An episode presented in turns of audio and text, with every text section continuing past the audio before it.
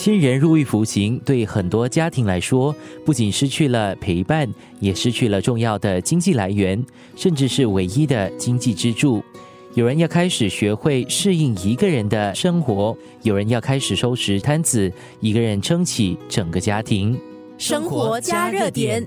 今天我们关注有亲人入狱服刑的家庭。去年八月，社会及家庭发展部成立了加强婚姻及家庭关系行动联盟，其中一个小组就关注这一类家庭。新加坡速读协会 Sana 执行总监亚都卡里姆聊到了他们关注的第一点，那就是家庭关系。If you talk about family member being incarcerated. 如果要谈到有家庭成员被监禁，会出现的问题有许多。第一呢，就是维持家庭关系的挑战，尤其是他对婚姻关系造成的压力。特别如果这个人是第一次入狱，那如果没有给予适当的帮助，另一半呢可能会做出错误的决定，这会对家庭和孩子造成很多的影响。如果丈夫是唯一的经济支柱，那肯定会遇到经济压力。如果以前妻子不需要管理财务啦、家庭账单呐、日用品消费，还有其他的一切，那么现在呢，他就成了妻子的额外的负担，他必须承担这个额外的角色和别人的期望。最具有挑战性的是，许多家庭他们很犹豫是否要寻求帮助。由于社会污名化或家人的指责，有时他们会倾向于孤立自己，不参加家庭聚会或者是活动，因为担心家人会问起他们不懂得如何去回答，担心别人会怎么去看他们，所以他们在沉默中受苦，也孤立自己。生活加热点。卡里姆曾是新加坡监狱署职员，辅导过许多家庭。他特别重视家中孩子的情绪和感受。访谈中，他提到了这个词汇 “ambiguous loss”（ 模糊性失去）。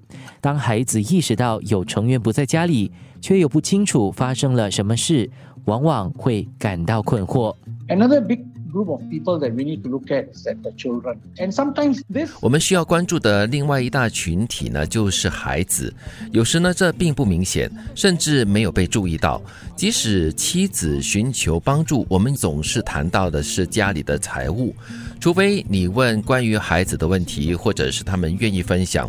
你不会知道孩子到底发生了什么，家里人被监禁，他们可能会非常的悲伤，可能会愤怒，可能会感到恐惧。哦，我也意识到哦，父母会害怕与孩子分享这种情况，他们担心孩子们会怎么看这名家庭成员，这让情况呢就变得很紧张。有时候，当没有给出任何答案的时候呢，这可能会导致不良的童年的经历，对孩子的身心健康也产生严重和持久的影响。如果你根本不说，那这会让孩子更加的困惑。就算说了，下一个问题是不是就应该带孩子去监狱去探访呢？但我们从过去的经验还有研究中都了解到，尤其是在入狱前，亲子关系很好的话，孩子跟父母保持联系是非非常重要的。家里有人去世时，你需要一段时间去悲伤，然后释怀。呃，但是在这种情况下，突然有人失踪了，而你又不能够解释，那会是一种模糊性失去，不知道发生了什么问题，这会让孩子很困惑。而且我们也发现，孩子是否会来探访，还有亲子之间的联系，都会成为影响一个人在出狱后有多大程度的改变和是否能够走回正途。It also became a very strong factor to help somebody to change。生活加热点。最后，卡利姆聊到了行动联盟想要为这些家庭做的，以帮助他们更好的度过难关。Sometimes people don't 有时人们不寻求帮助，认为他们会受到异样的眼光。其实呢，社会上有人愿意伸出援手。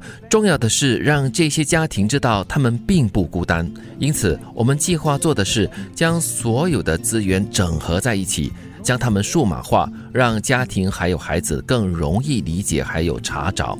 我们想看看我们在这段旅程中可以如何支持家庭还有孩子。